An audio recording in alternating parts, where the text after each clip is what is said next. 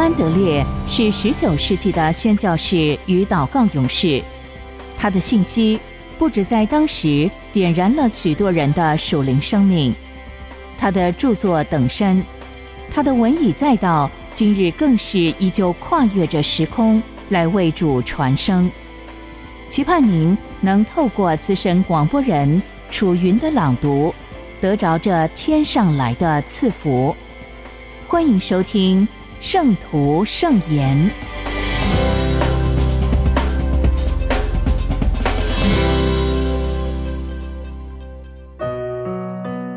新生命，救人脱离罪恶。马太福音一章二十一节，你要给他起名叫耶稣，因他要将自己的百姓从罪恶里救出来。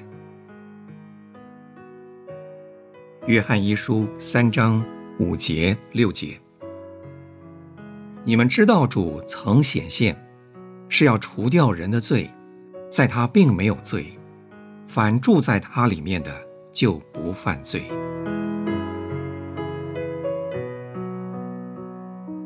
罪是我们苦难的起因，罪恶激起了神的愤怒，于是他给人类降下了灾祸。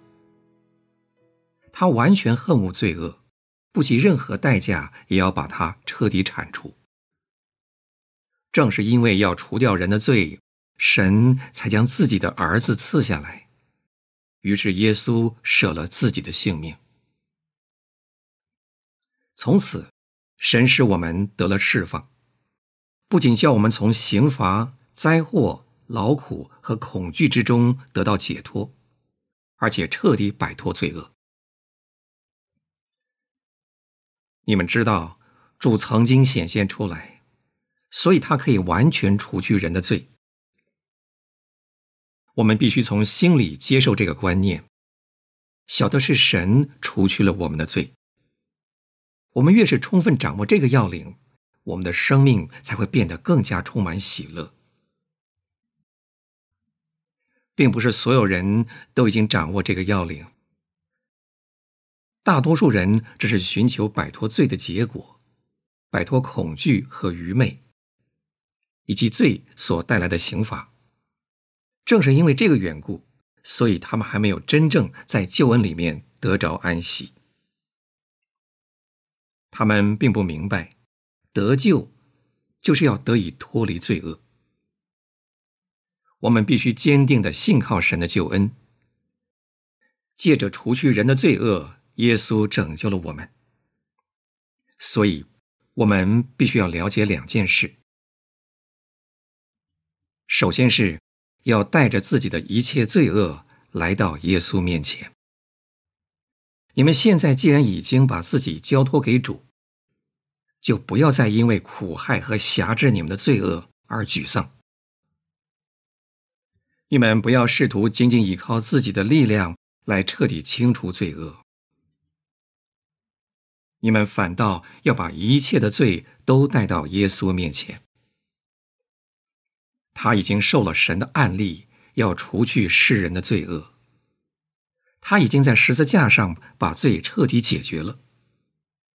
从此，罪恶对人就不再有任何效力。这是他的工作，也是他的愿望，就是要使你们彻底从罪里面得到释放。所以，你们要学会常常来到耶稣面前，把自己的罪交给他来对付。罪是你们致命的仇敌。如果你们向耶稣认罪，完全把罪交给他来对付，你们就真的会彻底胜过这个仇敌。要学会坚定不移的相信这个真理，这就是第二个要领。要明白。耶稣就是从罪里面拯救你们的救主，必须要借着耶稣的帮助来战胜罪恶的，并不是你们，而是耶稣自己，就是住在你们里面的耶稣。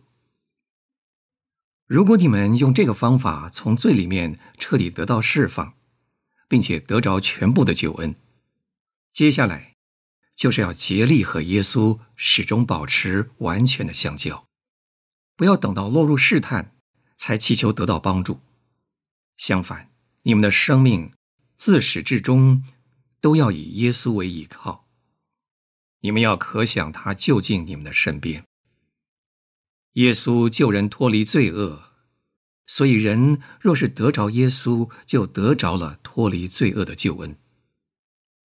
我们对此必须要有正确认识。从罪里得救，并不是一件偶然的事。相反，这是耶稣给我们的福气。当耶稣完全充满我的时候，当耶稣为我成就一切的时候，罪就不再辖制我们了，因为凡住在他里面的就不犯罪。是的，只有借着耶稣的同在。罪才会被彻底清除，这一切都是因为耶稣亲自为我们舍己，并且住在我们里面。他就是我们脱离罪恶的救主。宝贵的主啊，求你使你的光照耀我，求你使我对此得着更清楚的认识，使你成为我的救恩。求你与我同在。住在我里面，使罪彻底被灭绝。求你教导我，把所有的罪都交给你来对付。求你叫每一个罪都使我更加与你相合。从此，你的名就会真正使我从罪里得到拯救。阿门。我们一起来思想一。要明白，基督徒应当常常在对罪的认识上长进，这点具有何等重要的意义。我还没有认识到的罪，我就无法交给耶稣来对付；我还没有交在他手里的罪，也无法从我里面彻底清除出去。二，要想更加清楚了解罪的实质，就需要做到以下几样：不住的祷告。求你鉴察我，叫我知道我的过犯与罪愆。约伯记十三章二十三节，诗篇一百三十九篇二十三、二十四节。怀着无愧的良心，甘愿借着圣灵来认自己的罪，就像耶稣也为达到这个目的而怀着这样的心一样，谦卑的顺服神的话，照着神所想的。来看待罪。三，如果更加深刻的认清了罪的真实面目，就会达到这样一个结果：我们要看出一些行为是有罪的，可是先前我们却并没有借着这个亮光看出来。我们会更加深刻的察觉到罪的可憎恶的实质。一旦胜过了外面的罪，我们就会更加清楚认识到。我们的天性以及我们的肉体一直在与神为敌，这是何等的罪恶深重！于是我们便放弃一切活着行善的指望，从此完全借着圣灵在信心里面得以存活。四，我们要衷心感谢神，因为耶稣把我们从罪恶之中拯救出来。过去罪恶辖制我们的权柄。现在耶稣得着了。过去罪恶在人心里面所占的地位，现在被耶稣取代了。罗马书八章二节说：“因为赐生命圣灵的律，在基督耶稣里释放了我们，使我们脱离了罪和死的律。”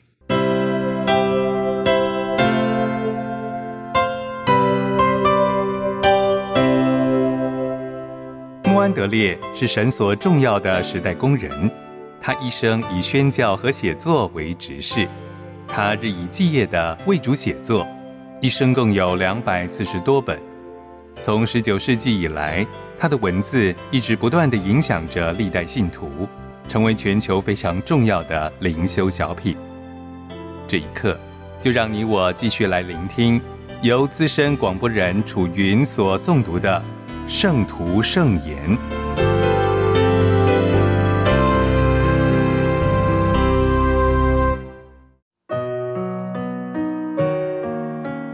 谦卑谦卑与喜乐。格林多后书十二章九节十节。我更喜欢夸自己的软弱。好叫基督的能力复庇我。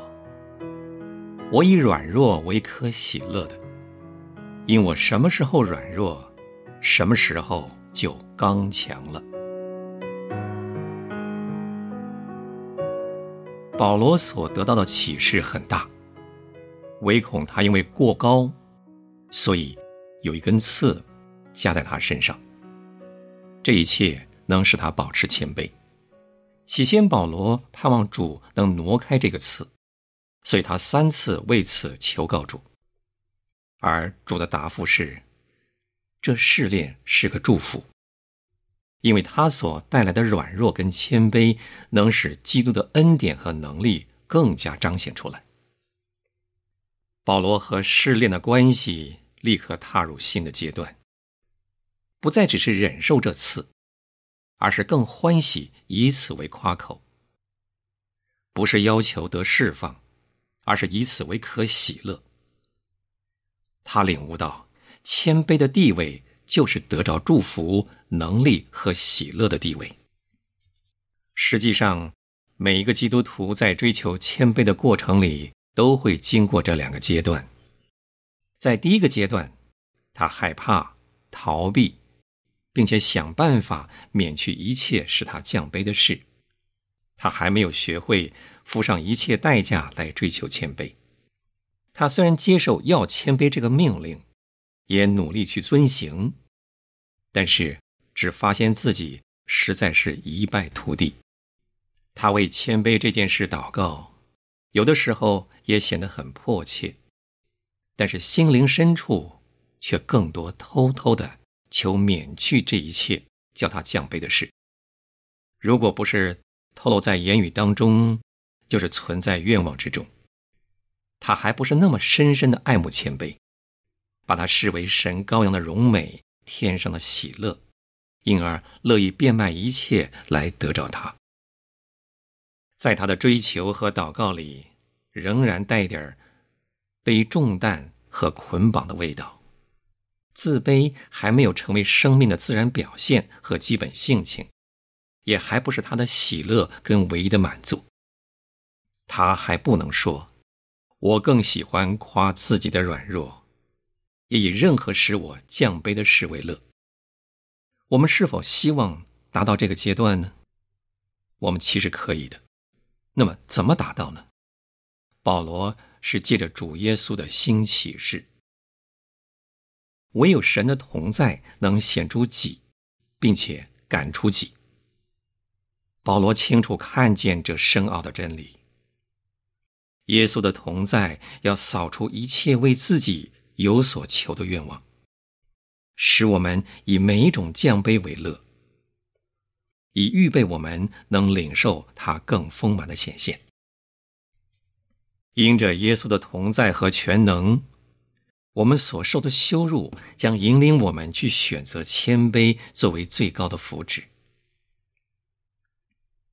让我们来学习保罗的故事所教给我们的功课。教会里可能会有一些长进的信徒、杰出的教师、有属天经历的人，却还没有充分学会完全谦卑，喜欢拿自己的软弱夸口的功课。在保罗身上，我们看见这样的事：自高的危险离他非常近，他还不完全知道什么是成为一无所有，并且完全死。只让基督活在他里面，以所有使他降卑的事为乐。这似乎是他必须学的最高功课。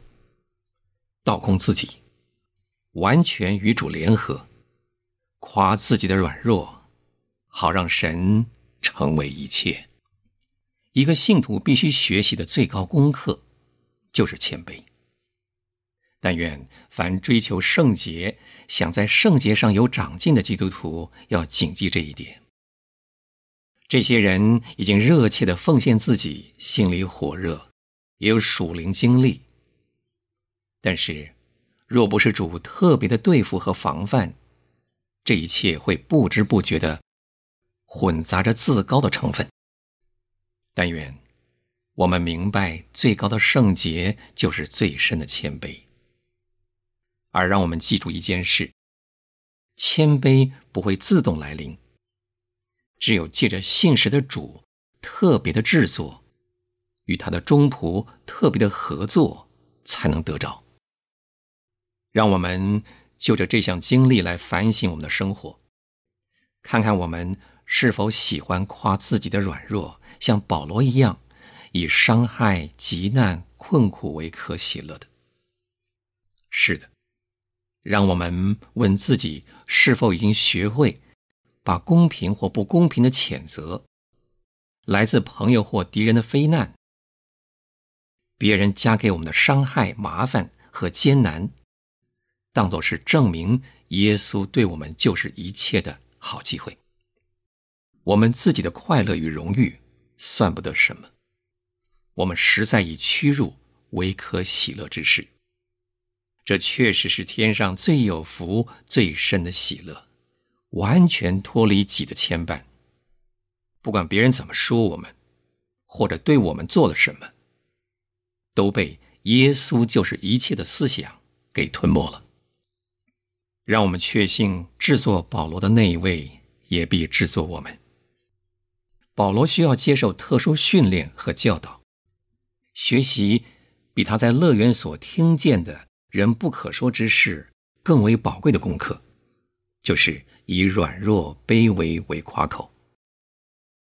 我们也需要学习，而且非常需要、迫切需要眷顾他的那一位，也必眷顾我们。耶稣用来教导保罗的学校，也是我们的学校。他以祭邪的爱和关切看守我们，免得我们自高。当我们自高的时候，他就想办法揭露这项罪恶，好叫我们得释放。他一直借着试炼、软弱、困苦降卑我们，直到我们真知道他的恩典就是一切，因而。以引我们到低处，使我们保持谦卑的事为可喜乐的。他的能力在我们的软弱上显得完全。他的同在要充满，并且满足道空的器皿。这就是永远保持谦卑的秘诀。我们可以像保罗一样，充分认识神做工在我们里面，并且借着我们做工，因而。实在能够说，我算不了什么，却没有一件事在那些最大的使徒以下。他的自贬导致真实的谦卑，使他在一切降卑的情况里欢欣喜乐，并且以此为夸口。我更喜欢夸自己的软弱，好叫基督的能力复庇我。我以软弱为可喜乐的。谦卑人已经学会维持喜乐的秘诀。他越软弱就越自卑，越自贬就越经历到基督的能力和同在。直到他说出“我算不了什么”，主所说的话带给他未曾有过的更深的喜乐。主说：“我的恩典够你用。”我们把以上所说的总结两个教训。骄傲的危险比我们所想到的更大更近，而神为着谦卑所赐的恩典也比我们所想到的更大更近。骄傲的危险比我们所想到的更大更近，特别是在我们进入最高经历的时候，一个讲员在仰慕他的一大群会众中传讲属灵真理。一个传讲圣洁、有恩赐的讲员在台上阐扬属天生命的奥秘。基督徒见证一项有福的经历。布道家在凯歌中前进，带给别人快乐，成为群众的祝福。没有人知道这一切正暴露在那隐藏的、没有人察觉的危险之中。保罗也落入这种危险中而不自知。所以经上记下了耶稣为他所做的事来警告我们，使我们得知自己所面临的危险和唯一的安全之所。如果有人曾说某某专门传讲圣洁的教师那么充满自我，或者说他并不操练自己所传讲的，他所得的祝福并没有使他变得更谦卑、更温柔。但愿这样的话不再被听见。我们所信靠的耶稣，能够使我们变得谦卑，而谦卑的恩赐，比我们所想到的更大更近。耶稣的谦卑成了我们的救恩，耶稣自己就是我们的谦卑。我们的谦卑是因着他的保守，是他所做的功。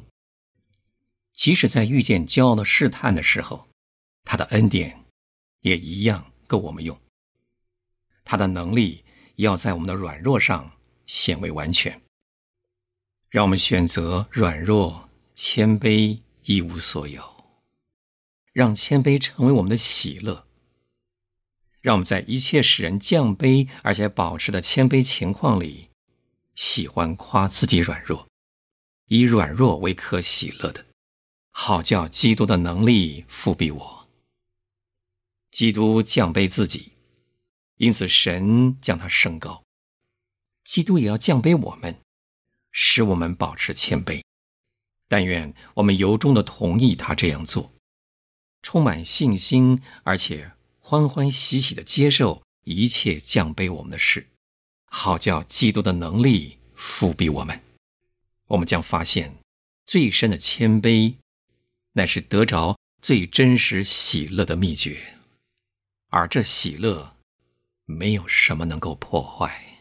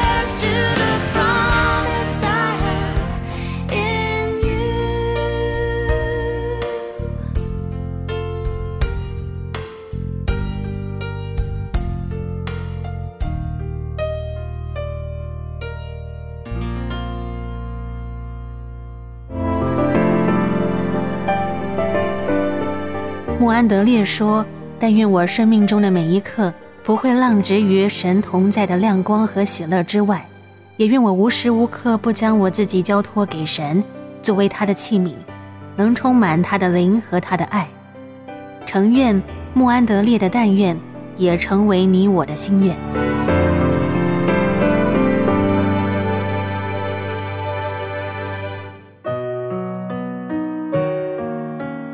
交通的秘诀，祷告聚会，《使徒行传》一章十四节，这些人都同心合意的横切祷告，《使徒行传》二章四节，他们就被圣灵充满。一个真实的祷告聚会是极其宝贵的。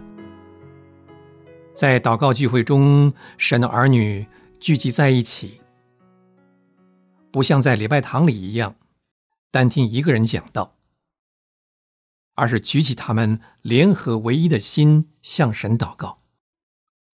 这种祷告会使基督徒彼此更亲密。因着那些年长以及有经历的肢体所做的见证，软弱的人能得以刚强，受到鼓励。就是初信和软弱的基督徒，也能在这个聚会中有机会向主倾吐他们的喜乐。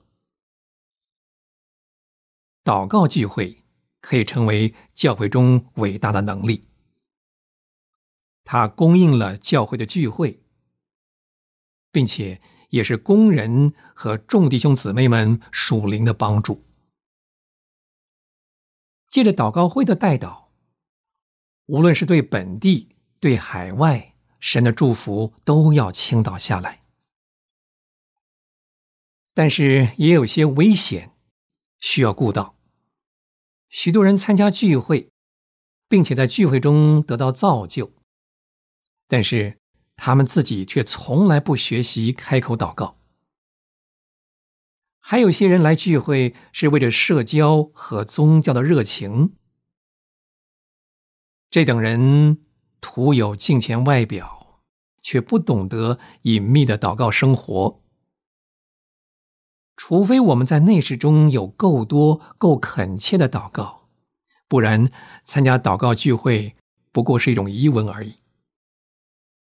在聚会中，弟兄姊妹之间应当有发自衷心的爱和交通。因此，我们最好查问一下，怎样才能有一个活泼的祷告聚会？带领祷告会的人必须认识，像这样的聚会会使人得着内室中祷告生活的供应，而且它的影响力是何等浩大。祷告应该包括全世界神的子民，还有他的教会。最重要的，他们必须为着圣灵的充满，等候在神面前，如同门徒们在五旬节那个日子所求的一样。弟兄姊妹，我们的信息就是要在属灵生活上带给你帮助，但是请记得。你不是单独只为着自己生活，你是基督身体上的一部分，所以你的祷告必须为所有基督徒代祷。正如藏在地里深处的树根和伸向天空舒展的树枝，它们是一体的。照样，隐秘处的祷告生活和聚集在一起的祷告，也是紧紧相连。不可分的。